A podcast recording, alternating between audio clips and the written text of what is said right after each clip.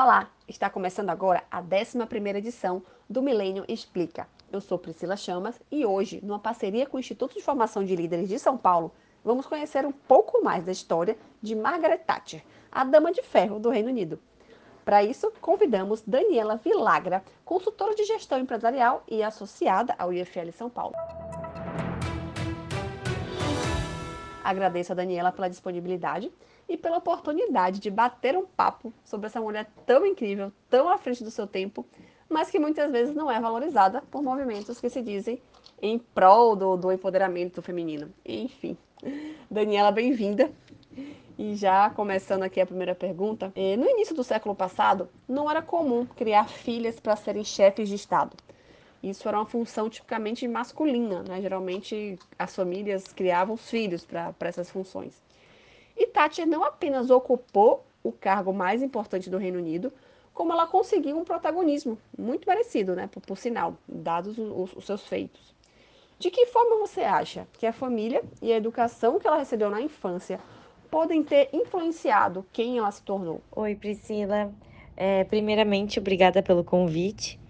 E pensando no passado da Thatcher, né, e como isso construiu o seu protagonismo ao longo do tempo, com certeza a sua história de vida, suas origens tiveram um grande papel nisso.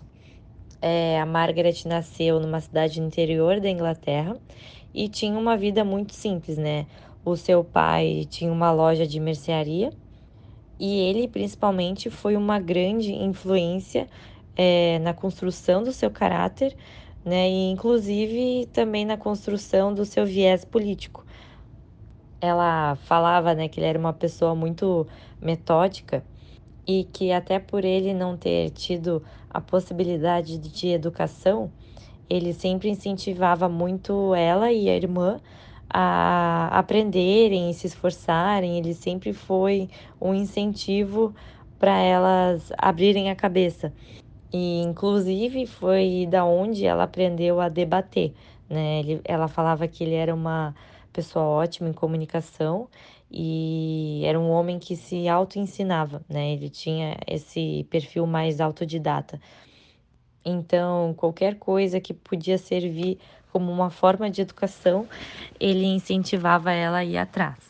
Foi da onde ela aprendeu o valor do trabalho né, o valor de trabalhar a qualquer hora por conta da loja de mercearia, né? Então, se tem uma demanda, não importa que passou o horário ou que às vezes não é tanto papel, né? Ela ela teve esse exemplo de fazer com que as coisas sejam feitas, né? Não só quando a gente tem um problema, fazer um discurso bonito a respeito, mas realmente fazer acontecer na prática. Então, ela levou muito essa ideia de que ficar parado, estagnado era algo ruim e que trabalhar tinha o seu valor e tinha as suas recompensas. E também pelo pai trabalhar em uma mercearia e ela viver nesse ambiente de comércio, ela aprendeu a escutar as pessoas, de estar presente e realmente ter o interesse de escutar os outros, né? Gostar de servir, de dar algo em troca.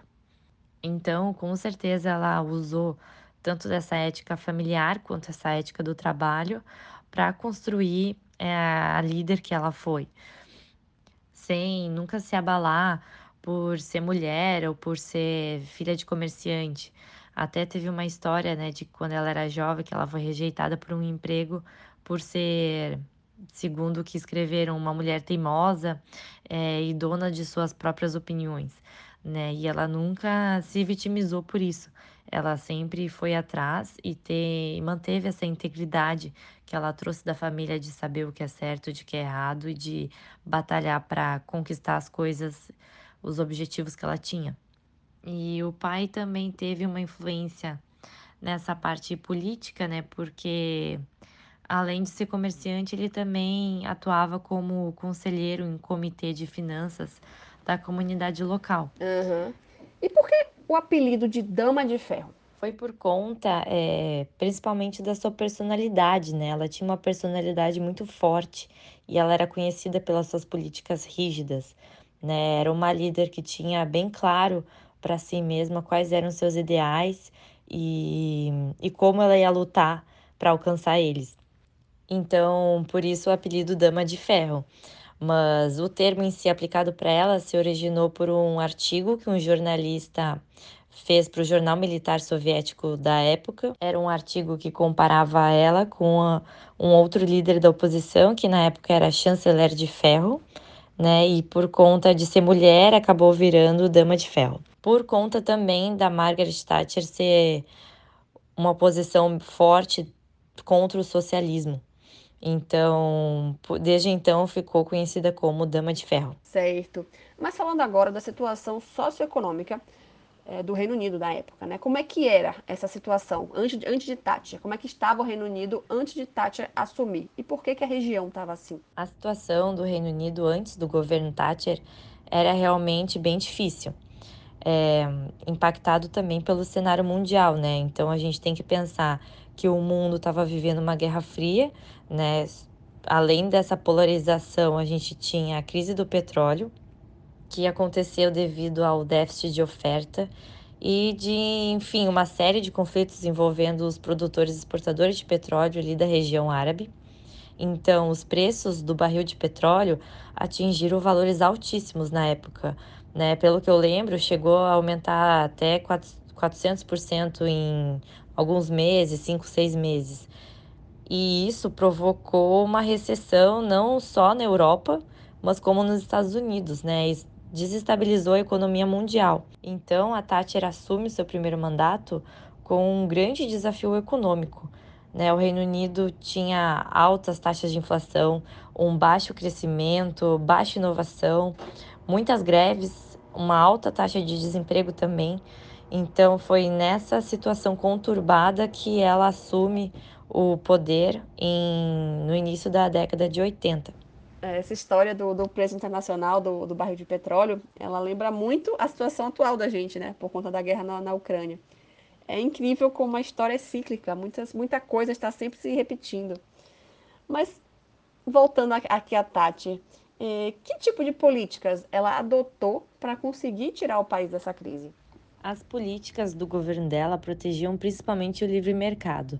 Né? A Thatcher foi eleita como oposição na época de ideias populares que estavam circulando muito na Europa, que eram as ideias vindo de Keynes, né? de que o papel do Estado era estimular o crescimento e deveria interferir na, na economia para isso, e de ter altos gastos públicos. Né? E, e ela foi eleita justamente com essa oposição né, contra todas essas ideias. Então, ela sempre deixou claro é, a forte influência que ela teve por economistas liberais. Né? Até tem uma história de quando ela foi eleita, que ela chegou numa reunião e ela tirou da bolsa um livro de Hayek, né, e colocou na mesa e disse: "Esse é o nosso plano de governo". Então, assim, ela tem muito dessas raízes de economistas liberais por trás, contra a intervenção e a favor da diminuição do papel do Estado na economia e na vida do cidadão como um todo. Inclusive, um dos seus maiores legados né, como governo foi o boom de privatização que o Reino Unido passou durante esses três mandatos que a, Thatcher esteve no poder. Né? Nunca antes na história, até hoje, a gente viu é, tantas privatizações nesse espaço de tempo né? Ela tirou, então, com a ideia né, de tirar as atividades produtivas do, da mão do Estado e passar para a gestão privada, né? Aumentando a competição e a eficiência de alocações de recursos, sem ter uma gestão com nenhum tipo de viés político, né? Focando realmente na lucratividade.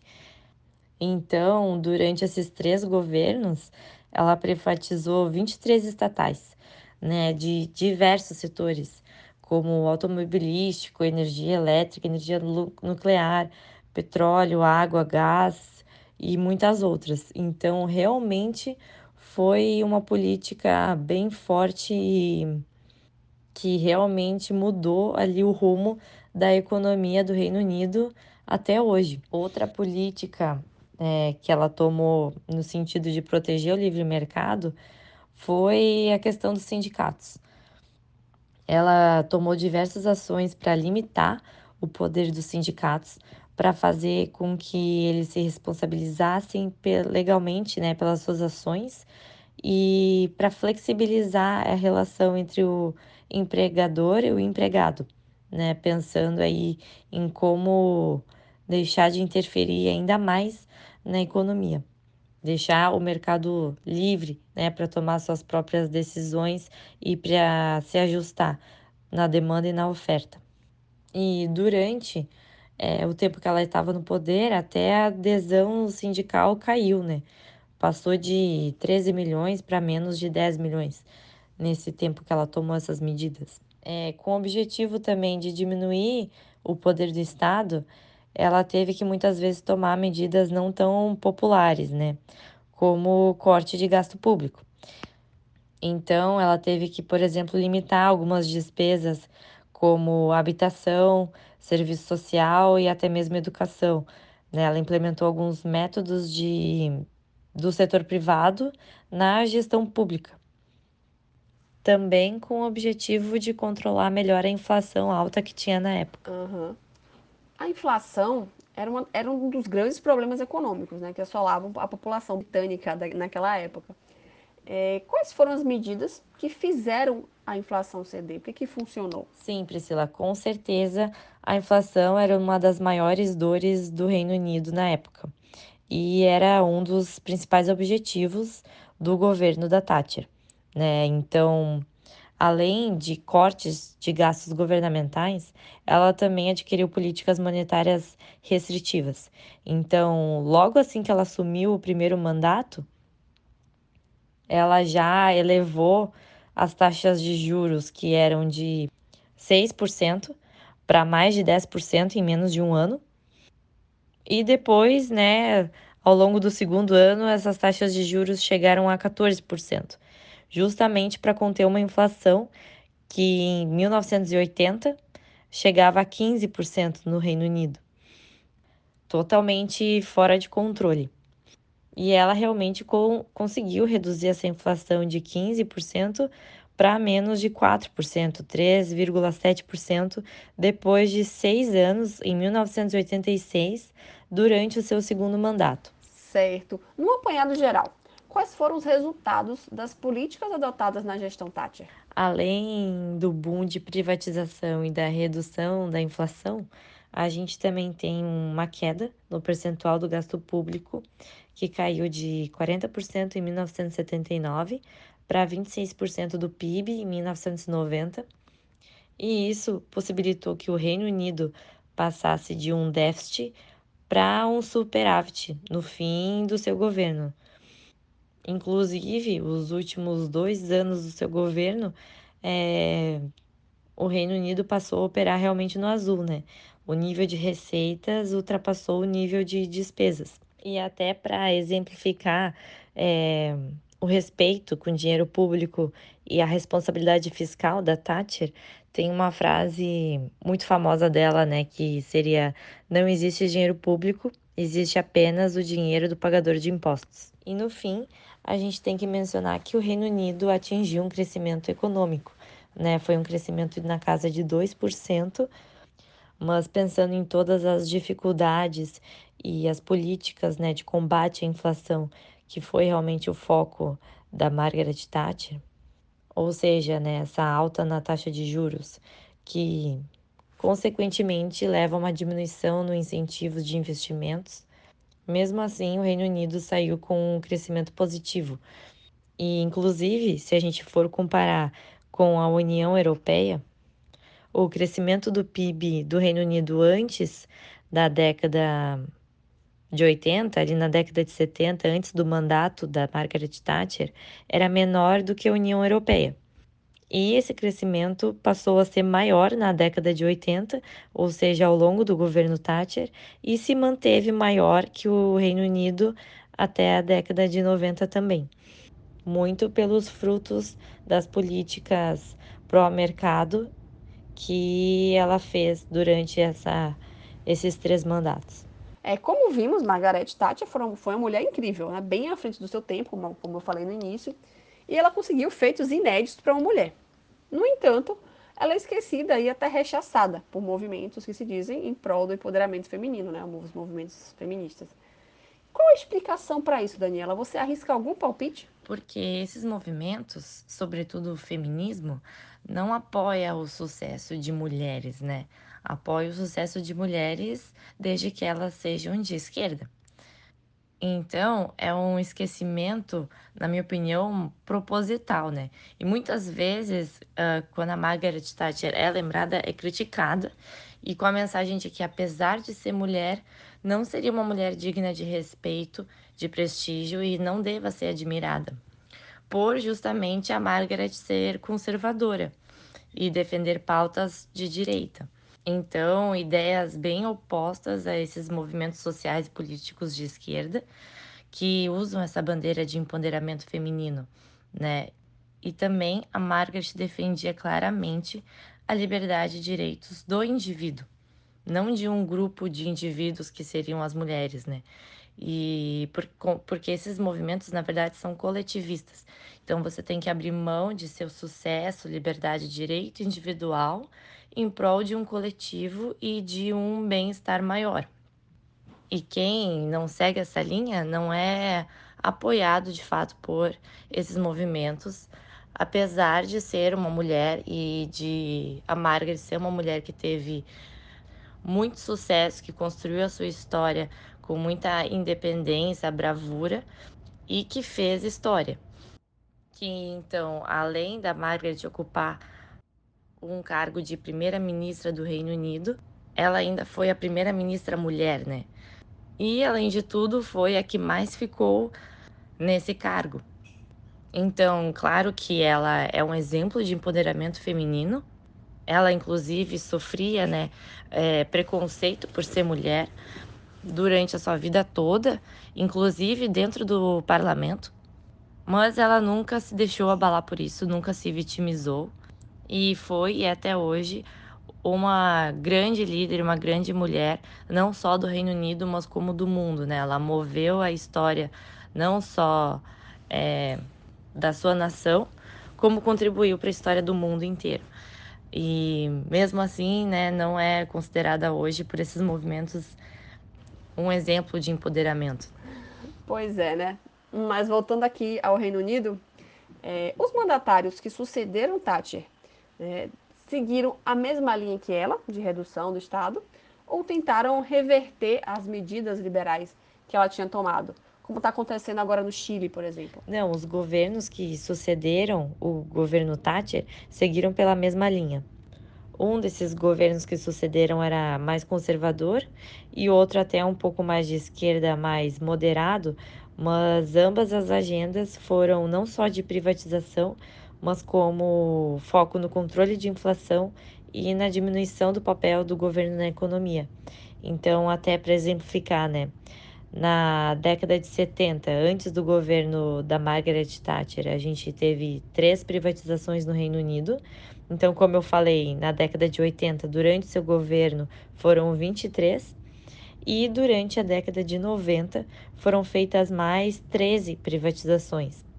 Então, realmente, a Dama de Ferro conseguiu marcar a história do Reino Unido, né? manteve é, algumas das suas ideias e suas políticas e também influenciou outros países da região né? e do mundo. Ainda bem, né? Sorte dos britânicos. Eles não são ricos à toa. É, Para fechar, uma última perguntinha. Na sua opinião, o que, que o Brasil de 2022 tem a aprender com o Reino Unido dos anos 80? Eu acredito que um dos aprendizados seria em como lutar por um Estado menor e por menos intervenção. E isso não apenas em políticas ou para atingir índices econômicos, né?